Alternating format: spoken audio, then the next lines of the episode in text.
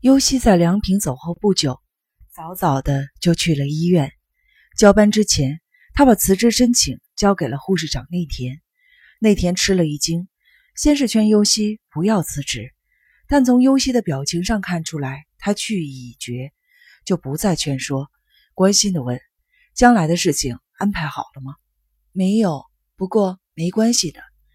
聪智的人寿保险加上卖房子的钱，生活上不会有问题，精神上跟生一郎相互支撑着，肯定能活得下去的。”内田对尤西说。先休息一段时间，想上班了再来。无论到什么时候，这里都是需要你的。谢谢。你打算从什么时候起就不上班了呢？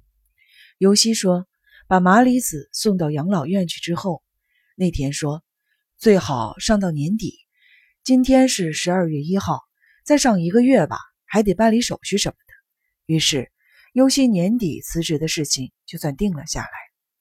护理安川夫人的时候。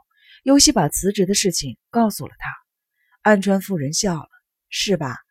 一个月以后就跟你喜欢的人在一起生活了，是吗？”优西既感到不好意思，又感到难过，自己握着自己的手腕说：“不过我还能照顾您一个月，那么我说什么也要再活一个月啊！您干嘛说这种不吉利的话？嗯，能再活一个月，难道不是一件幸福的事吗？”在这一个月里，找到自己的人生目标，计划着利用有限的时间，可以过得很充实啊。夫人温柔地笑了，尤西也笑了。下午三点多钟，两个神奈川警察本部的便衣警察来找尤西。尤西以为他们又是打听梁平的下落，没有想到他们问的是关于生一郎的事。什么？生一郎是聪智的上司了？生一郎现在在哪儿了？生一郎有没有孩子了？生一郎是什么性格了？认不认识早川奈绪子了？奈绪子跟生一郎是什么关系了？奈绪子是不是到医院里来过了？问得非常的详细。对于警察的问题，尤其除了是或者不是以外，就是不知道，并不是想隐瞒什么，而是懒得说话。他的律师事务所里有个叫做真木广美的，你知道吗？警察突然问：“知道？”他说：“长濑生一郎的母亲在这里住院，是是在这里住院。”长濑生一郎最近看过他的母亲吗？优希犹豫了一下，心想：早晚警察也得知道，就说：“昨天下午来过。”两个警察对视了一下，又问：“说什么来着？”没说什么，只不过是来看望他的母亲。我们能见见他的母亲，问问关于他儿子。问了也是白问，尤西打断了警察的话。再说我也做不了主，得经过护士长的批准。警察找到了内田，内田同意了。尤西只好带警察去见麻里子。两个不认识的人把麻里子吓得藏在了尤西的身后，不回答任何问话。警察只好问尤西：“长濑生一郎定好什么时候再来医院吗？”尤西摇摇头：“不会再来了。”他母亲要转到养老院去，那转院的那天他总得来吧？不会来了。把他母亲送到养老院的事情，已经委托给护士了。他母亲什么时候出院？优希把麻里子出院的日子告诉给了警察。麻里子在优希的身后使劲地拉优希的衣服。警察们走后，麻里子对优希说：“不能告诉他们。”麻里子怎么能想到这一步呢？优西感到惊讶不已，麻里子一遍又一遍地重复着：“爸爸的事情不能告诉他们。”优西的眼泪差点流了出来，赶紧的忍住，笑着对麻里子说：“不要紧的，刚才我是骗他们的。爸爸肯定还是要来看你的，肯定还要在这里来看你的。”这话与其说是给麻里子听，倒不如说是尤西自己的希望。尤西上白班，正在交班的时候，伊岛来了。伊岛说在医院的院子里等着，请尤西交完班来找他。尤西来到院子里时，伊岛已经坐在长椅上睡着了。对不起，让您久等了。够冷的吧？到街上的咖啡馆里去吧。不冷，外面空气好，而且我也不会耽误你太多的时间。尤西坐了下来，伊岛很客气地向尤西鞠了一躬。那天太感谢你了。尤西知道他指的是参加奈绪子的葬礼的事情。奈绪子的骨灰被他的哥哥带到北海道去了。伊岛仰望着天空，想起死去的人，心情很复杂，一两句话也表达不清楚。尤西默默地点了点头。长濑生一郎来信了，信写给我的内容我就不便说了。尤西想到了今天警察来找他的事情，所以今天警察听你这口气，你已经知道信的内容了。尤西没有正面回答伊岛的问题。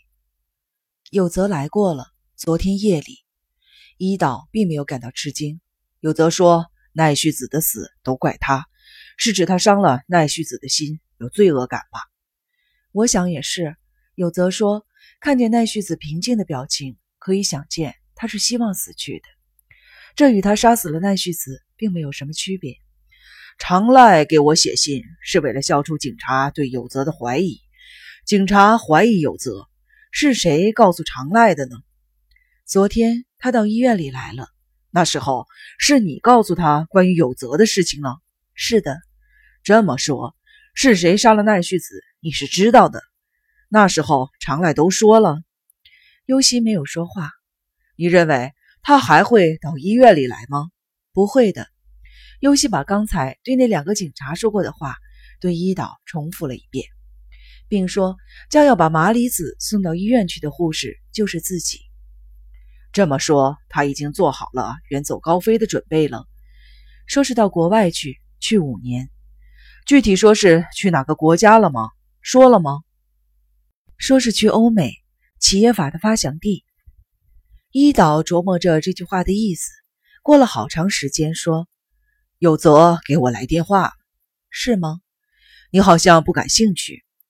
刚跟他见过面，该说的他都跟我说了。你们三个人之间的关系，我说什么也是琢磨不透的。常赖呢，也不知道是为什么。”杀了有泽的情人，然后呢，为了替有泽清洗罪名，又亲自给警方写信自首。有泽呢，说是怪自己从警察署逃走，一个人去追捕常赖。从电话里有泽的声音来判断，情人被常赖杀了，可是一点都不恨常赖。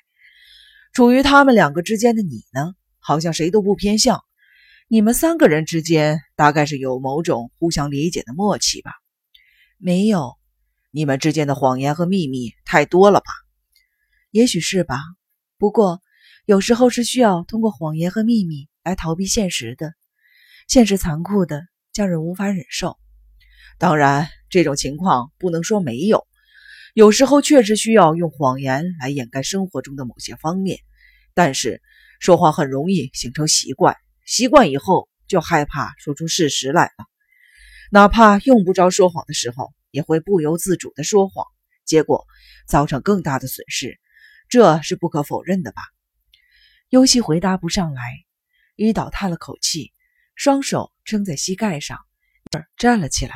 老了，脑子虽然还管用，可这腰腿不行了。你这个老年科的护士，对我这个老年人有什么好的建议吗？您没什么病吧？那倒没有，我这个人嘴厉害。我老婆总是战战兢兢的，不过我不怎么运动，说不定哪天就走不动了。建议您多参加社会活动。人们常说孩子是社会的宝贵财富，其实老人也是社会的宝贵财富呢。等我老的动不了了，也来到你们这儿来住院，到时候请你多加关照。尤西说，他马上就辞职不干了。